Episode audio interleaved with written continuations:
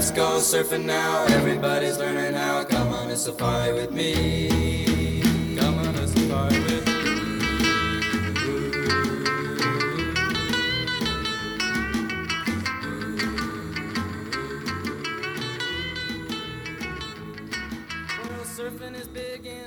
Hello，大家好，欢迎光临冲浪商店。人生不重要，一起来冲浪。我是阿水我是诺亚，啊。今天我们来聊一聊张艺谋老谋子啊上映了这部新片《悬崖之上》。对，我们去赶了一个热播，一个点映室啊，还是找了一个南京比较新的一个剧院啊，江苏大剧院，环境非常的好啊。呃，这部电影其实向我们展现了一个寒冷的东北，嗯啊，东北发生的一个谍战的一个故事。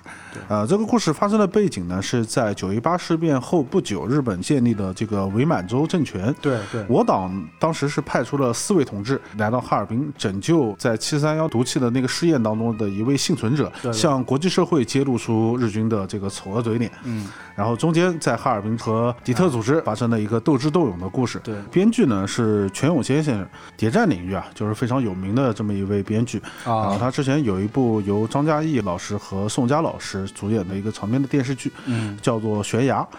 跟悬崖之上有什么关系呢？呃，这部电影呢，其实只是拍的周乙这个人的一个小的片段，嗯，但是《悬崖》这一部电视剧呢，其实是对周乙间谍的生涯的一个叙述。也就是说，其实电视剧更像是一个全本的剧集，然后这个就是一个支线任务。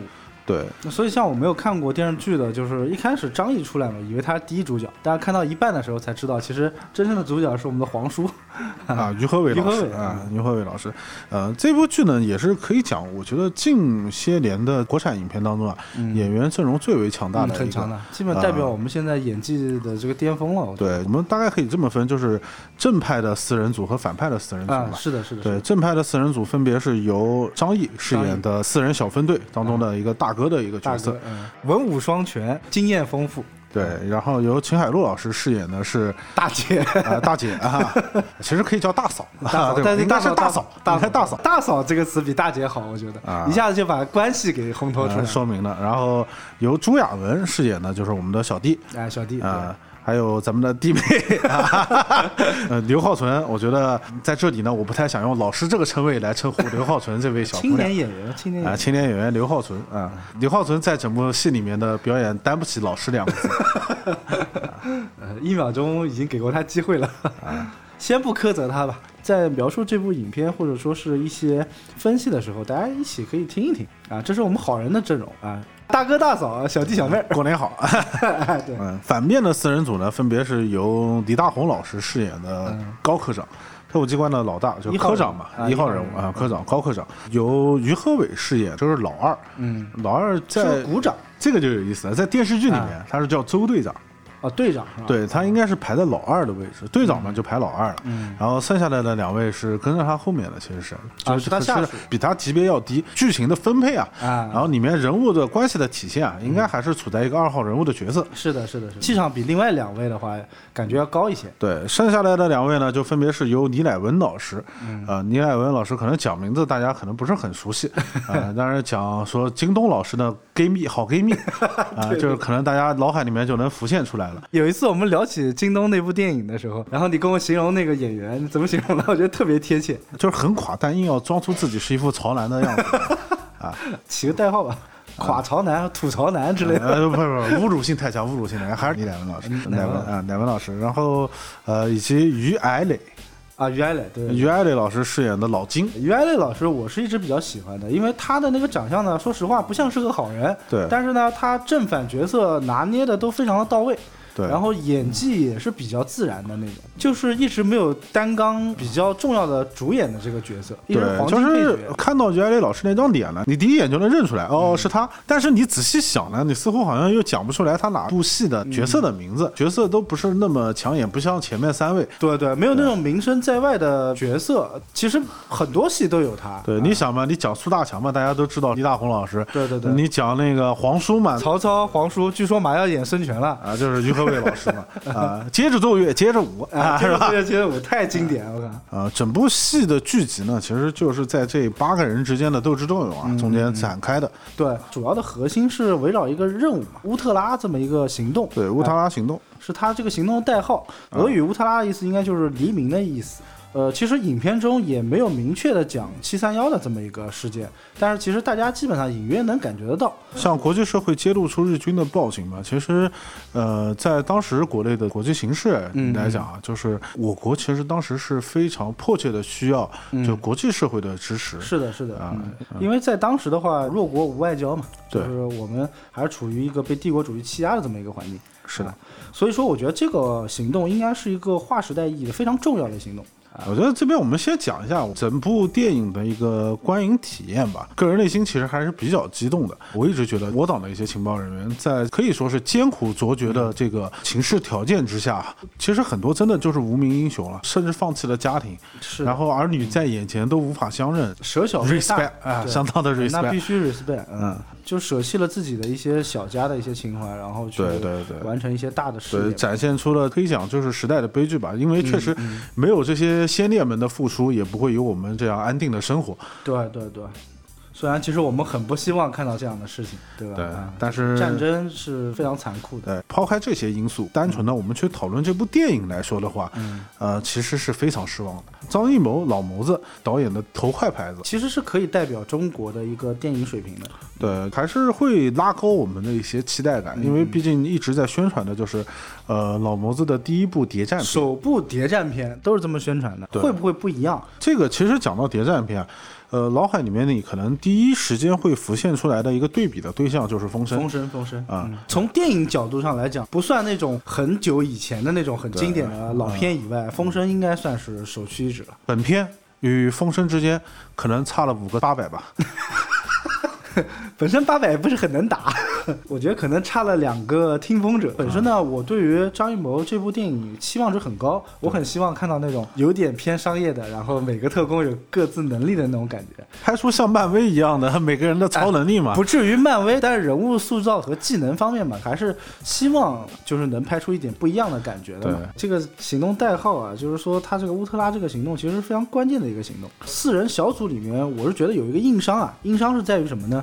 它是由两对情侣来组成的，对，一对是夫妻，一对是情呃，侣。一对是夫妻，一对是情侣。这么重要的一个行动，如果给两对情侣来处理，我们现在都知道，在办公室谈恋爱也会影响工作的进程的。就是张译和秦海璐饰演的这么一对夫妻，嗯啊、我觉得这个无可厚非，大家不会觉得很奇怪。嗯嗯但是当朱亚文和刘浩存出现的时候，朱亚文老师这个选角真的是有一点问题的。嗯，有点问题。对，感觉就是叔叔带着侄女。之前我们看朱亚文前段时间还挺火的，那个上《身临其境》的时候，用他那种磁性的声音嘛，给人家录播什么睡前电话之类的。荧幕的形象，大家其实已经可以把它定位为一个，呃，比较深邃，就是有很强烈的男人魅力的这么一个智慧的男子。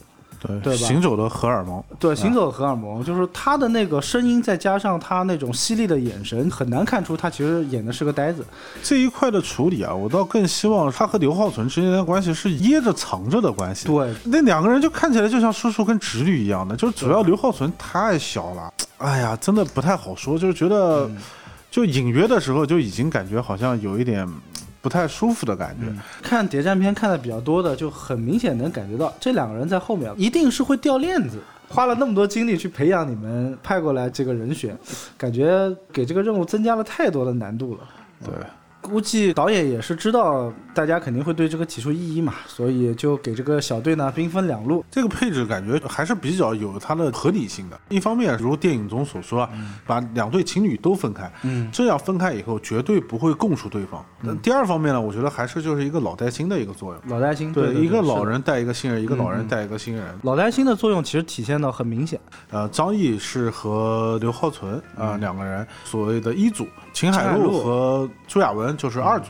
呃，二组落地以后呢，不出所料，因为之前我们的大头叛变了，嗯，对，雷佳音饰演的这么一个叛徒的角色。对啊，呃，网上应该有很多透露的一些剧情，很多地方都在放枪决的这一段。整部电影让我看的话，就那一段可以打高分。所有人都非常的自然，行刑者的冷酷和那种悲凉，其实都表现得很好。四位行刑者，那倪大红老师就是冷眼旁观，对真正动手的、干活的，就是由于爱乐老师和狄艾文饰演的老三和老四。中间还有一个细节，就是往犯人的头上喷酒。喷酒，杀掉第三个人的时候才交代说：“说，哎，这个酒还是没有把血腥味盖住。对对打到雷佳音那儿的时候，对对对雷佳音终于就是抵抗不住那一段就是心理崩溃的戏啊，演的又太好了。然后我们在整个观影当中，我并没有恨雷佳音这个人，是的，相反，我觉得我们能理解他。而且他很可爱，关键对，就是真的很可怜。那一瞬间，他的背叛可以被理解的，甚至觉得，大家如果没有看过这部电影的话，其实我们可以分析一下这个演员阵容啊。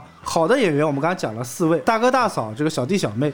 那坏的演员阵容，我们这边看啊，苏大强、刘皇叔，啊，然后这个于爱磊老师对演的老金，对还有那个吐槽男李乃文，老师，呃，其实像后面雷佳音叛徒的角色，嗯也是可以划分在坏人这个，也也可以划分在甚至啊，沙溢老师客串的，对，就很早就铺盖了。领盒饭了。你看这个坏人的阵容，就看上去好人怎么打，用什么方式能破解他们？我觉得无敌了已经。坏人阵容有点过于强大了。就从演技上面来讲，我说老实话，就是这个坏人这一边，你看都是这么些人，那明显这个好人这一边弱智了一些呀。虽然有张译、秦海璐两位撑着，朱亚文老师长相也好啊，然后整个演戏的样子看起来也好，这明显就不是一个愚蠢的纯情大学生。对对对，真的就是太聪明了，看起来长了一张精明的脸，干一些傻逼的事儿，就很让人出戏。过于精明，而且他男性的一面其实跟张译有点撞型，有点撞。甚至我觉得朱亚文去饰演张译这个角色，就两人换一下都 OK，都 OK 啊啊。。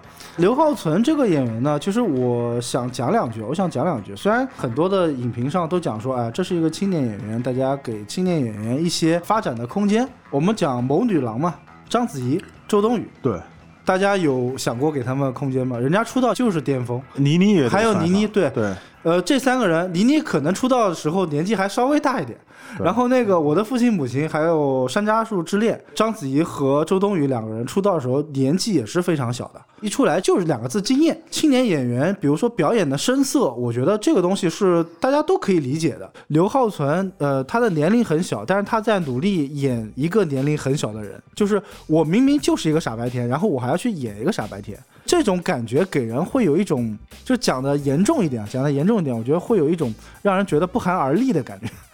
就推荐大家看一部恐怖片，叫《孤儿院》。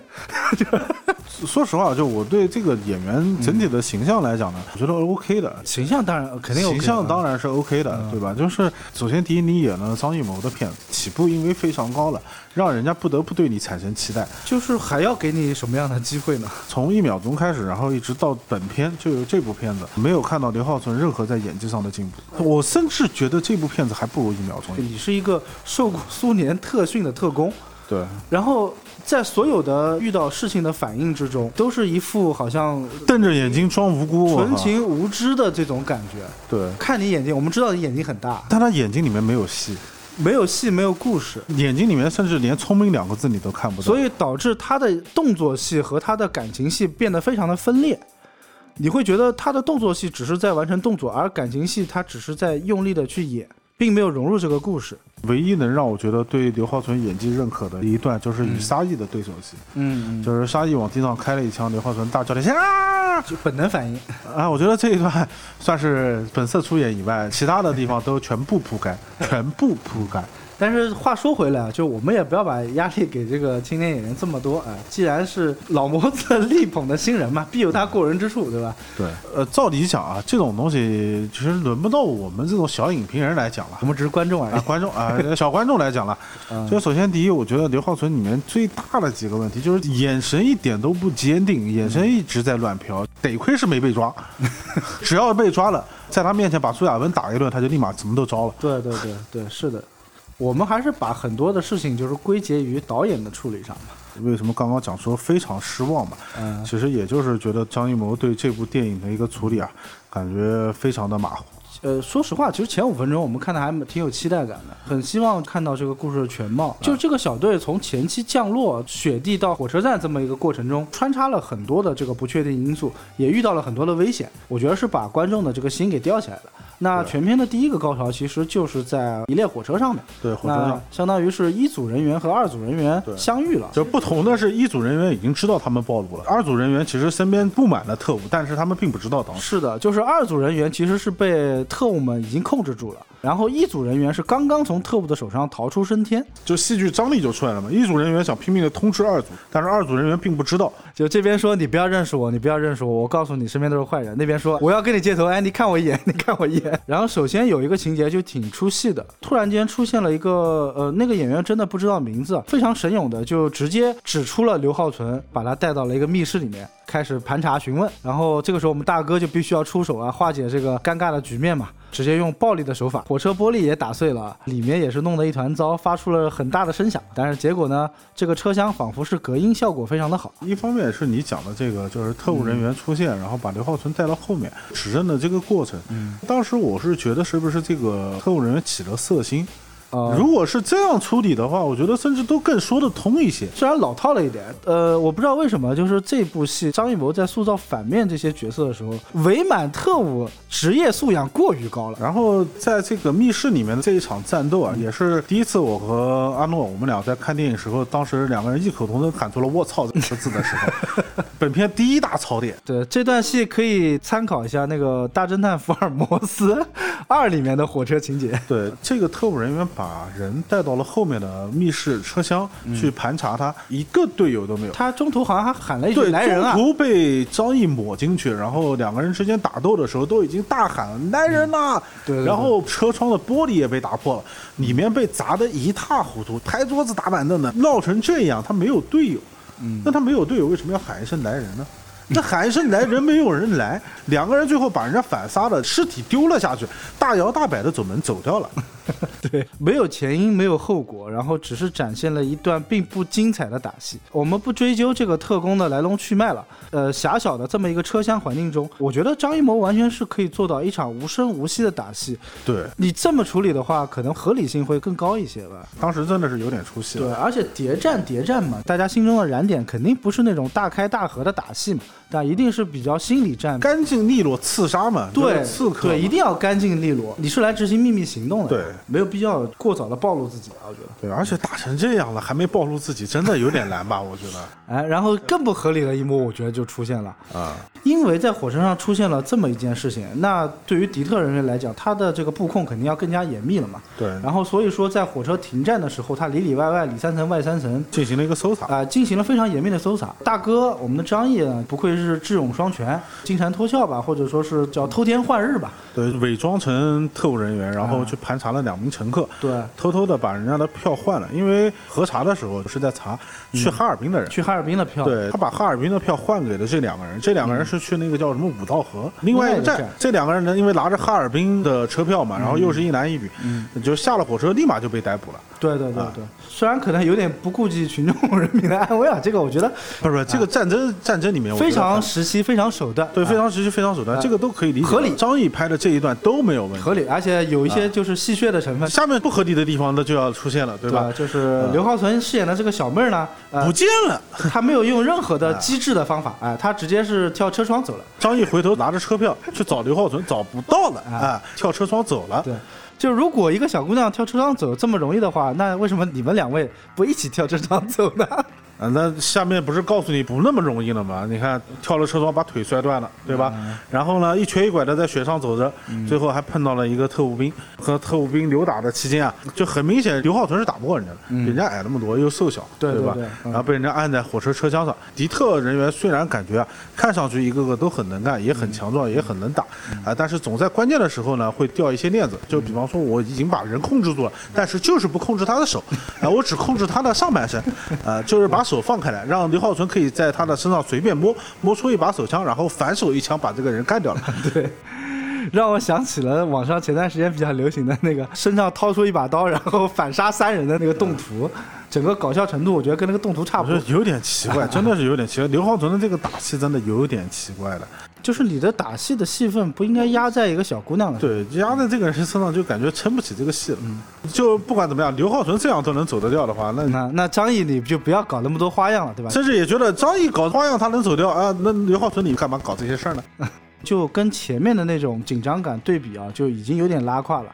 哎，其实就如果说让刘浩存饰演的小妹用机智的方法逃走，让张译这个勇猛的大哥用一些刚性的方法逃走，是不是可能更合理一些？我觉得会很合理一些。不纠结这个地方了，我们继续往下讲吧。大家就顺利到达了哈尔滨了。对，不得不讲张艺谋老师啊，不愧为国内第一美术指导，整体的美术氛围设置的还是非常好的。嗯，本片而言啊，从头到尾的一个观影体验来讲，我觉得都是处在一个中规中矩的一个程度上。你不能说它不好看，其实都是好看的。嗯，但是没有任何一个画面让你觉得那么的惊艳。呃，张艺谋的电影每一部电影都有一个让你印象非常深的这个片段，但这部电影其实你想下来的话是没有，是没有的。然后我觉得呢，雪嘛，雪算不算？呃，雪应该算是一个了。因为雪啊当时看的呢，就是从头到尾哈尔滨都在下雪，然后这个下雪呢是跟里面所有的角色没有关系的，雪下他的雪，人走他的人，雪和人之间没有互动，没有任何的互互动，对以至于整个画面如果说呃看的话，其实会觉得有点眼花。明明是这么冷的天，在哈尔滨，在东北，呃，大家都是为了耍帅吗？都只穿一个皮大衣吗？那就是为了好看呗。你看大家都是裹得严丝合缝的，就是穿的大貂，然后大袄子，对吧？对对对对就是裹得得特别厚，然后你都穿很薄的那些衣服，而且路上其实基本上是没什么行人的，呃，可能跟当时的这个背景有关吧。整个哈尔滨处在一种比较萧煞的局面当中嘛。啊对你讲到这个，我又不得不吐槽一点，啊，就是整部电影虽然讲，就我们是后期做了一些功课，然后我们非常确定故事是发生在伪满政权的这个时间段，对，三几年啊、但是看起来就并没有任何元素是在交代这件事情的。是的，如果不看悬崖那部电视剧的话，嗯我都不太能确定这个特务机关是国民党的还是日美政府。呃，是很显然不是国民党了，因为穿的那衣服不像嘛。但是当时以为是汪伪啊，没有日本人，对从头到尾没有见到一个日本人。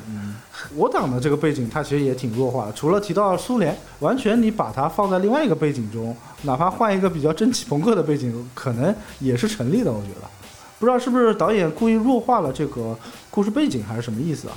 到了哈尔滨之后，开始往那种大家习惯性的谍战影片上去转了。当时一组、二组分了两队嘛，被完全分开了，对，二组还是被严密的监控住了。对然后一组这个时候，一方面呢想尽办法和二组取得联系，第二方面呢，他们毕竟来是要完成这个任务的嘛。虽然说从头到尾我们也没看到这个任务是怎么完成的啊，呃，因为电影里面完全没有交代这个任务怎么完成。啊对吧？似乎任务并不是最重要的事情。对谍战片里面我们通常会看到几个非常重要的元素啊，比如说密码本、暗号啊、暗和当地的地下党的这种联系，组织上的联系，对对，联系的这种关键物品吧。啊，然后这部电影里面也是有的，是一本梅兰芳的戏谱。这个发现其实也蛮戏剧。到哈尔滨之后，他们是住在了一个别墅里面，对吧？嗯然后和秦海璐，然后秦海璐是明显当时已经知道了这个知道自己相当于被软禁，对深陷险境了。但这个朱亚文呢，一直在饰演一个憨憨的角色。朱亚文这个角色的塑造就非常的不聪明。把朱亚文这个角色拎出来讲啊，嗯他的人物是没有成长曲线的。嗯，不管是在火车上面向特务机关暴露自己的同伴，然后甚至是被控制了，还在逼大胡话，一直逼大胡话，到处跟人家吹嘘。向大家炫耀自己曾经的辉煌，上过什么样的大学，对，都开始秀起俄语来了。秀俄语。一点都不像是一个经过专业训练的、具有一定谍报人员素质的这么一个人。对，当时其实我看的时候还在想，他是不是也很聪明，用这种方法企图迷惑敌方，然方。后并没有反转 啊，并没有反转。就我们一直期待会有反转，然后并没有。呃，密码本随身携带，对这个密码本身是他们最重要的一个密码母本。就那个戏处理的儿戏到让我觉得后面是有反转的，就是他故意而为之的。对，就是在吃饭的时候，对方的女特务站在他背后摸他的包，然后从他包里面抽出来一本书，一看梅兰芳选集，是包还是他大衣口袋？甚至都没有放在衣服的内侧之类的。对，掖着藏着一点的都没有，然后就被人家抽出来一看，哦，梅兰芳选集啊，然后放回去了。当时都在想朱亚文是不是故意这么去做，然后去迷惑对方的，对然后发现并不是。并没有，而且这本书呢是可以在大街上随便买到的。画面就切回了反方嘛，嗯反方感觉就特别聪明，由李大红饰演的这么一个面瘫的高局长，嗯对吧？然后高科长嗯高科长啊，让他们去监视书店，整个哈尔滨就那一个书店嘛，对吧啊？对啊，反正只有一家书店。然后那个书店就装修的挺不错的，很像那种哈利波特那种风格啊。因为确实哈尔滨这座城市嘛，呃，里面有非常多的这种外国建筑，体现的哈尔滨当地的一个风俗，包括里面有给到那个最著名的就是索菲亚大教堂啊啊、那些场景都给到了。然后在书店的布控之下呢，本片呢算是又一个高潮出现了，男扮女装啊。这次是裹得严丝合缝了，我都没有看出来是张译。真的完全看不出来，啊就裹貂裹得一塌糊涂的。我是通过她的个子来判断进来的可能不是一个女人，呃，让我们在观影的时候出现了一个非常大的断片的这么一个感觉。这件事情是这样的，张译把自己裹得严丝合缝的，只露出了两个眼睛，而且是一个女人的扮相，然后跑到图书馆里偷取了这本啊、梅兰芳的戏谱，并且成功了。但他出门的时候呢，直接换装成了张译本人。我们正常的逻辑来讲的话，这是一个非常成功的转移物品的这么一个行为。但是对于反派来讲呢，就似乎感觉很分裂，所有人都在盯着那本书看，就一定要在张译偷书的那个瞬间，所有人都不看他，呃，没有发现会换了一本书，直到张译走出了这个门，然后所有的特务忽然恍然大悟一般，冲下楼去看那本书，发现只有一个书盒子，然后才反应过来书被偷走了。而且这个就是阿诺刚刚讲的最让人分裂的地方，这个张译明明应该是已经完成了一个非常成功的这么一个动作，换成了男装，甚至悠闲的抽烟，通过香烟盒的反光，然后去看迪特的反应。对，迪特反应就这帮迪特出了门以后啊，去追张译，前面所有的认知里面，应该是一个穿着长袍的女人，女人我们不追我们不找女人。我们不找女人，就直冲冲的奔着张译来了对。，而且张译在之前其实是没有暴露自己的长相的。对，就莫名其妙，就张译企图看一下后面的反应。我觉得在那一瞬间，我是有一点点期待感的。我在期待，就是张译很悠闲的动作，甚至反过身来故意回头迎向他们。基本上正常的，我觉得谍战的一些剧集里面都是这么放的，或者说你在路边买份报纸啊，对，羞辱一下对方的智商嘛，对要不秀个操作嘛，蹲下？来系个鞋带啊之类的。对吧？秀个操作嘛，结果剧情就直接变成了一场追逐战。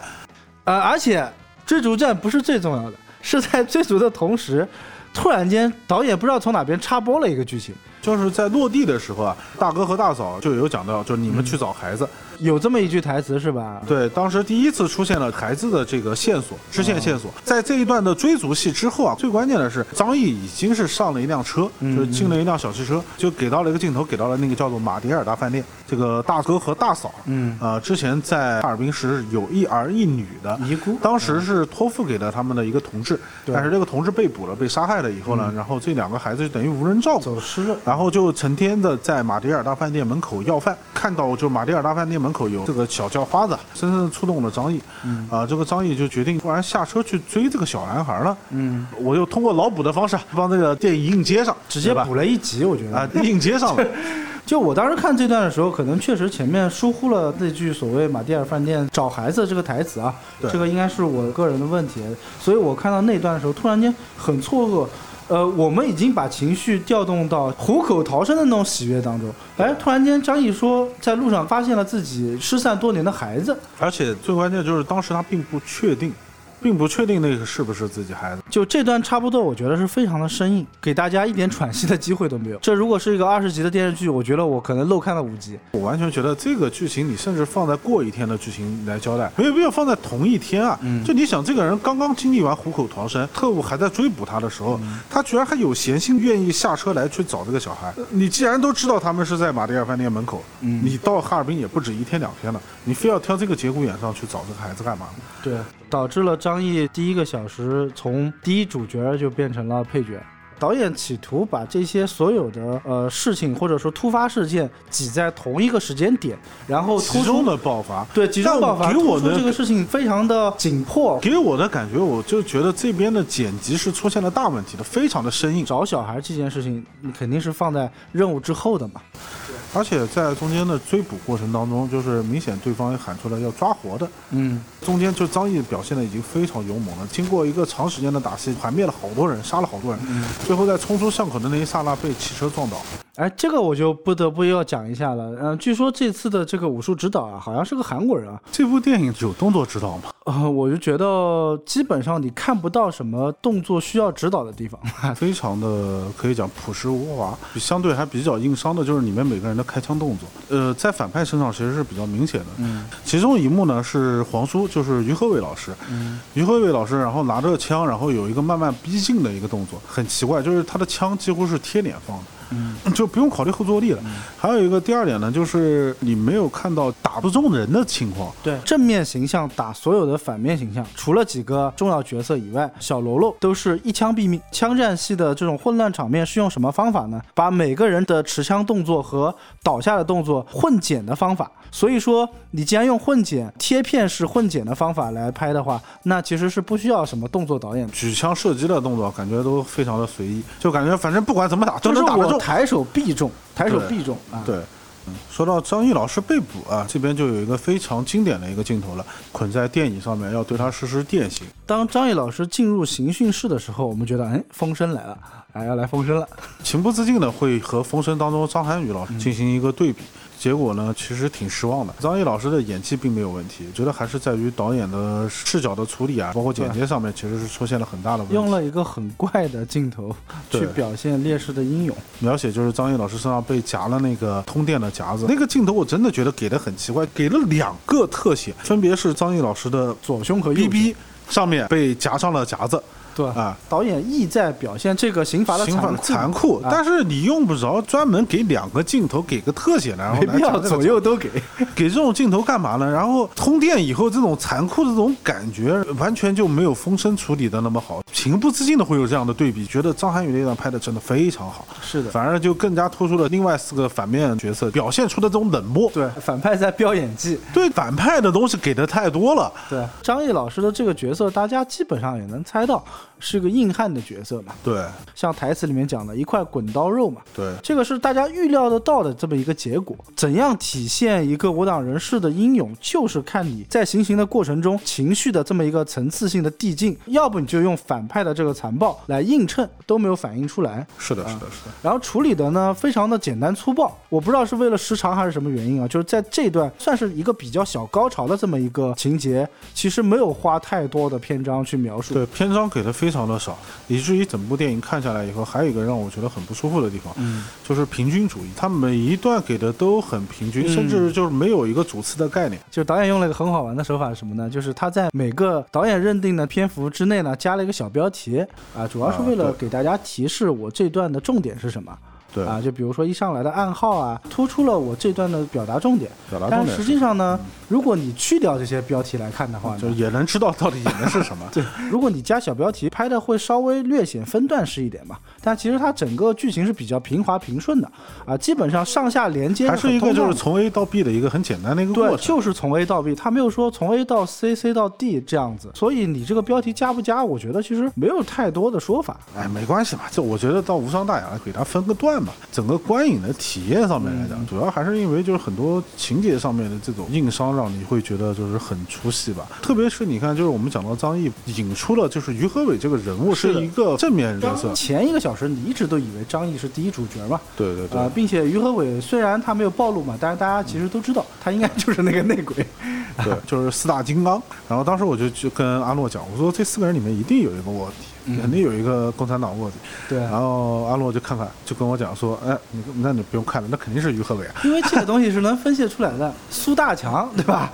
他是领导，他不可能是内鬼的。对那他又不是秦欢喜，对不对？老金就是于爱磊饰演的那个角色，前面已经屠杀了那么多共产党人了，或者说残酷的手段表现的那种残酷手段，还有他积极想上位的那个心理，他也肯定不可能是我们的这个同志的。对那就于和伟和李乃文里面选一个嘛。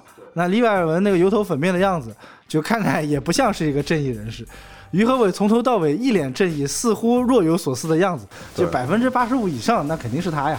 所以说，一个小时之后呢，就主角就自动切换成了于和伟饰演的周乙这么一个角色。，对，取代了大哥的这个角色嘛，嗯领导着这个小队要去完成这个任务。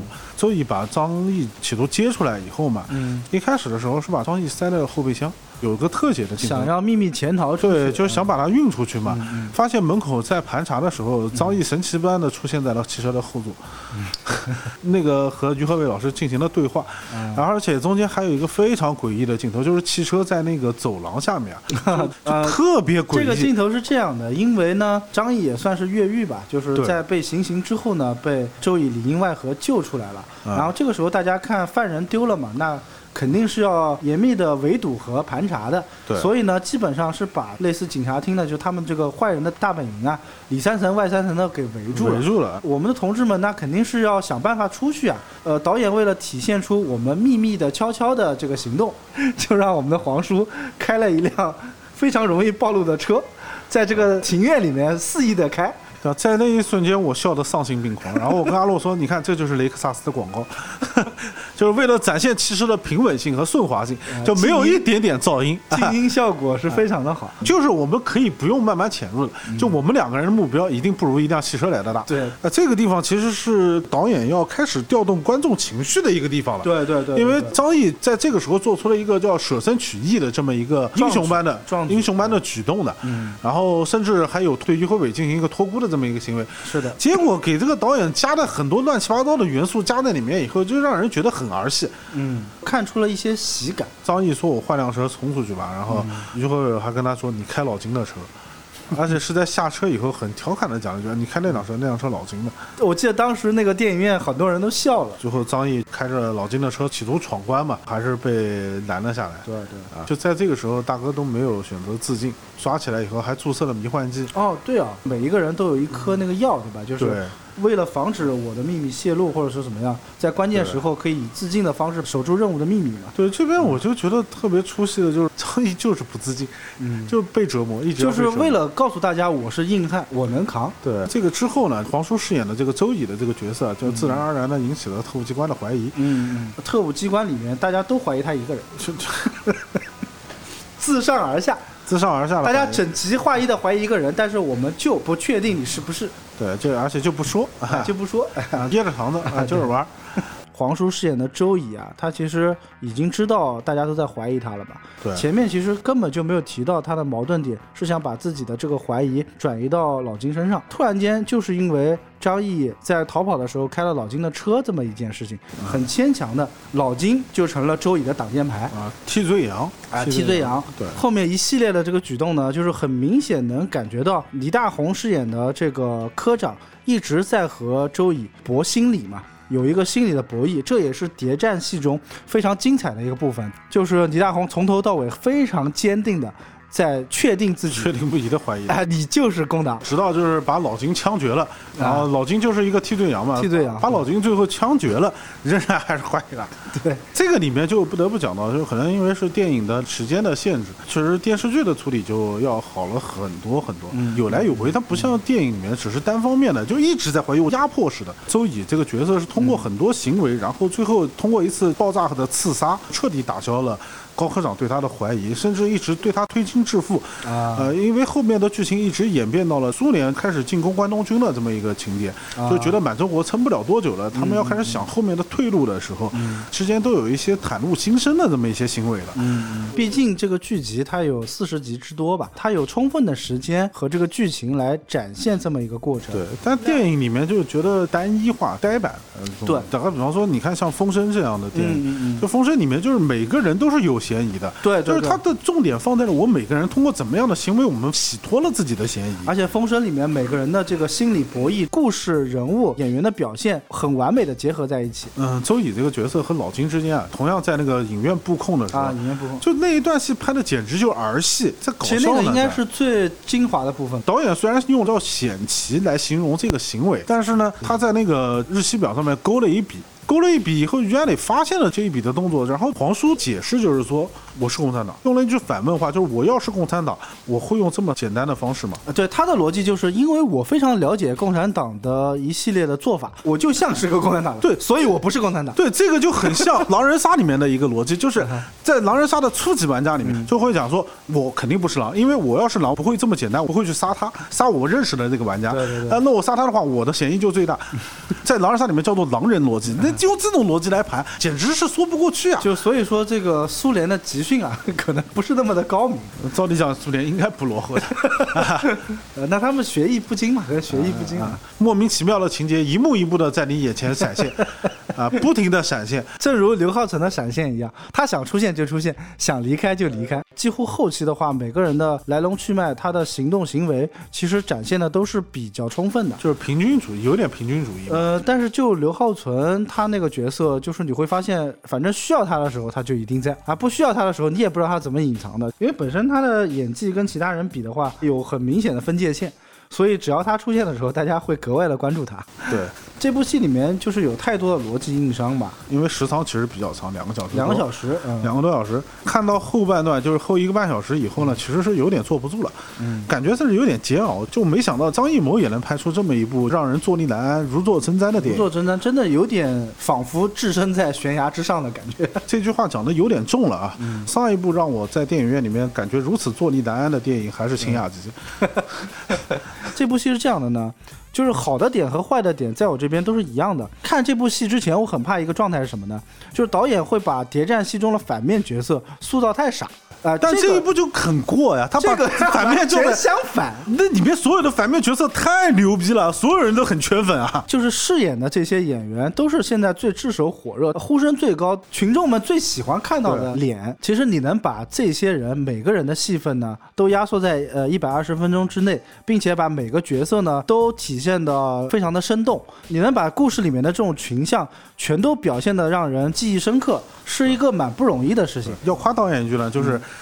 最起码那么多演员，每一个演员都有一个就是自己演技展的一现的一个。空间，对。对但是问题是，导演在过多的就是不应该悬疑的地方加了拖沓和悬疑，在应该烘托气氛的地方反而非常暴力的处理，就导致这部戏的时长被耽误掉。就是你讲到这一点吧，我觉得就是稍微还是夸一夸，因为啊这个演员阵容真的是难得一见。李大红老师演的这个英译的这个高科长长嗯，对吧？然后这个于和伟老师饰演的这么一个就是坚定不移的这么一个共产党人。嗯嗯张译张译的演出呢，其实真的无可厚非，甚至那一段就是被注射了迷幻药以及呃被上电椅电刑的这个演技上面来讲。嗯其实是无可挑剔的，就是演的还是很到位的，但是因为剧情的关系，导致了看的时候观影感受并不佳。就是让你这段完美的演技没有掷地有声，对，然后你看李乃文以及于爱磊的表演都是很自然，很自然，特别是于爱磊扮演的这么一个残酷的这么一个角色，李乃文属于没有于爱磊那么癫狂，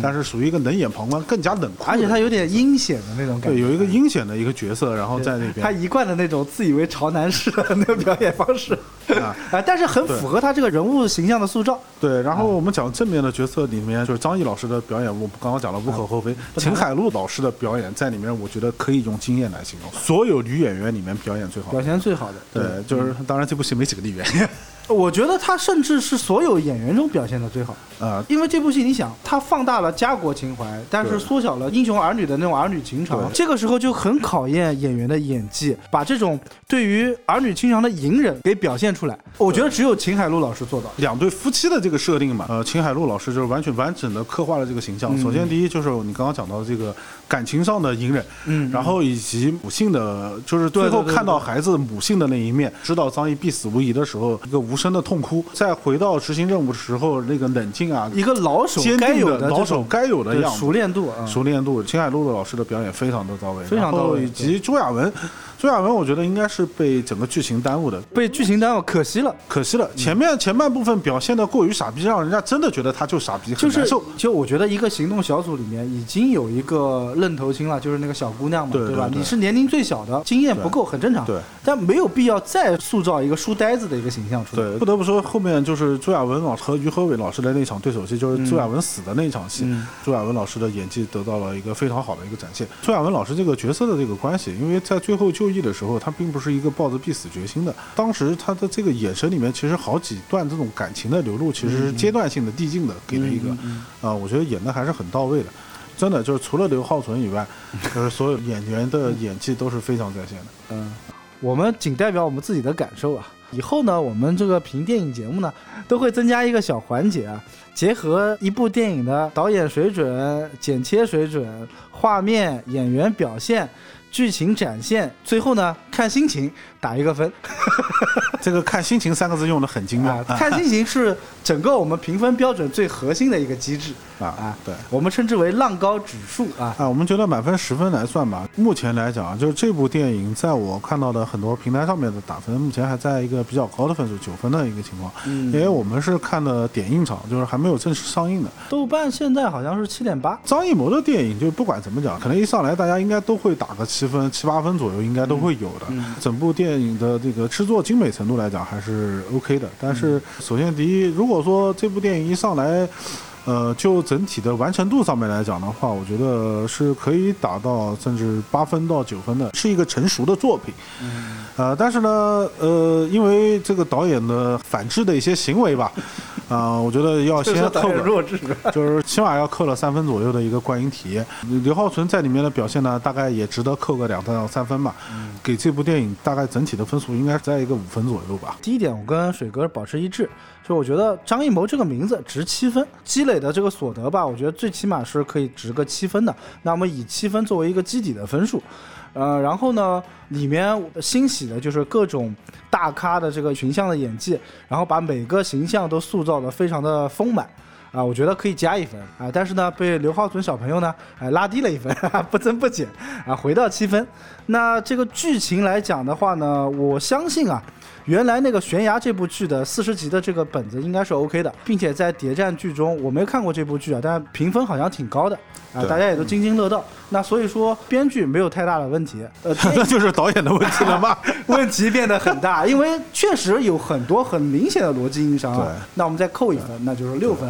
那画面来讲的话，老谋子的电影必然会留下呃印象深刻的画面给到我啊。这部戏我觉得我从头到尾是没有看到的，加之它的打斗戏不精彩，车的追逐戏也有很强烈的那种五毛特效的感觉。对对对，很廉价我。再给他扣一分。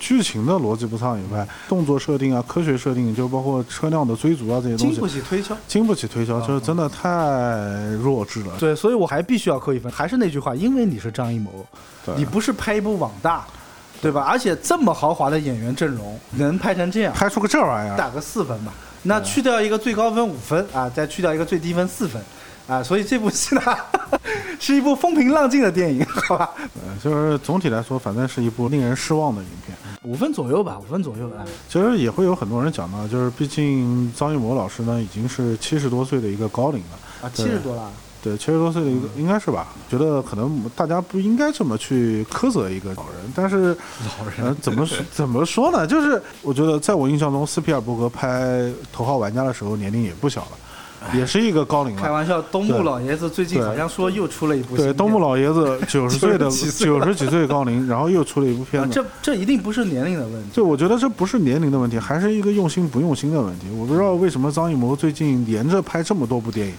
因为好像马上还有一部叫做《狙击手》的，然后连着可能三到四部电影同时在拍摄和上映的，这个似乎违反了以往就是张艺谋对一部电影精雕细琢的这种打磨。这么高产的去拍一部片子的话，就很难保证影片的质量。这种爱国情怀的片子呢，就是既没有展现出那种爱国的血脉纷张，就其实是企图展现，但是并没有很好的把它展现出来，环环相扣啊，这种紧张刺激啊，感觉都处在一个半吊子的一个情况，对对对，甚至就是槽点满满。